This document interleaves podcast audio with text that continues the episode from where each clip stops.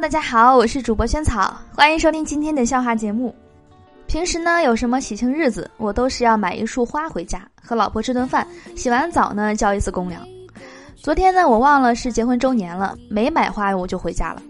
他并没有责怪，如常吃了饭，洗完澡，然后呢，他说：“给你找点记性，梅花三怒，梅花三怒，这个太太那个内涵了。”听到老婆回来开门的声音呢，我就想调戏一下她，然后呢就大声说：“快藏起来，我老婆回来了。”然后，然后老婆居然没开门就走了，打电话也不接了。完了，这下真的是生气了。医院院长因为股市暴跌，在办公室昏了过去。醒来的时候呢，已经躺在自家医院的病床上。这个时候呢，他家人已经赶来，围在床前，问他怎么了，想要什么。刚清醒点过来的他，虚弱的回答说：“我我我我只想，只想要要要护士长。”他老婆一耳光抽过去说：“不要脸的东西！我早就怀疑你和护士长有一腿了。”护士护士就是那个股市嘛，护士上海的那个护。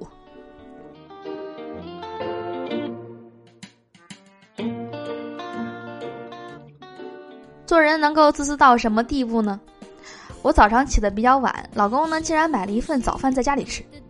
哎，要不是我昨天逛超市买的鸭脖、面包和牛奶，把它们藏了起来，我就要饿死了。到底是谁先自私的呢？和老婆逛街，看到她对着一件衣服爱不释手，可是呢那件衣服太贵了。趁着她去换衣间的时候呢，躲开别人的注意，我掏出了两百块钱私房钱攒在脚下。老婆出来了。走到我身边，刚要问我好不好看，我对他使了个眼色，让他看我脚下，小声的说：“不知道谁丢的，捡了我们赶紧走。”可是你不是还是搭进去两百块钱吗？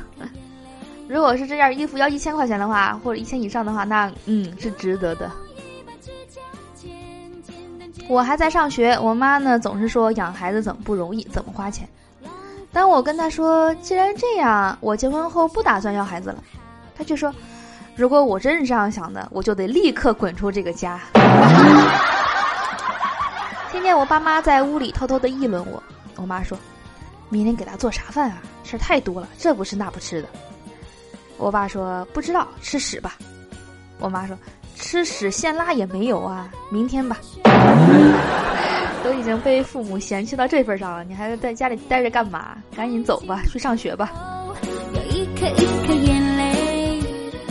我说爸，老师要我们买个量角器。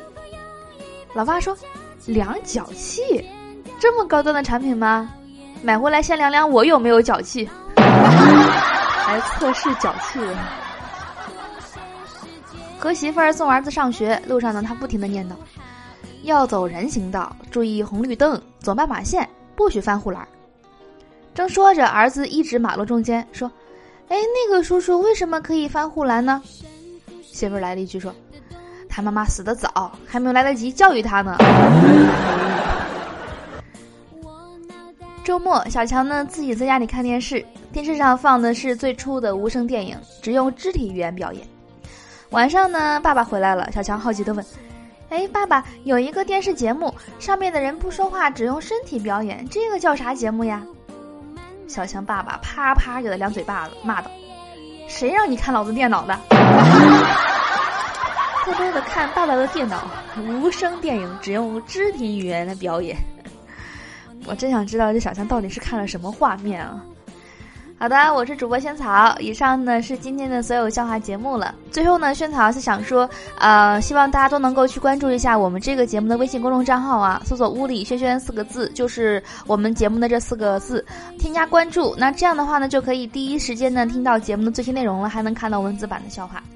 啊，其次呢是可能以后的节目，嗯，没准儿可能会只在微信公众账号那边上播放呢，但是现在呢还没有确定，所以呢就是特别怕大家到时候找不到这期节目了，嗯，一定要记得去关注一下我们这个微信公众账号啊，到时候有什么样的变动或者通知的话，都会在那边告诉大家的。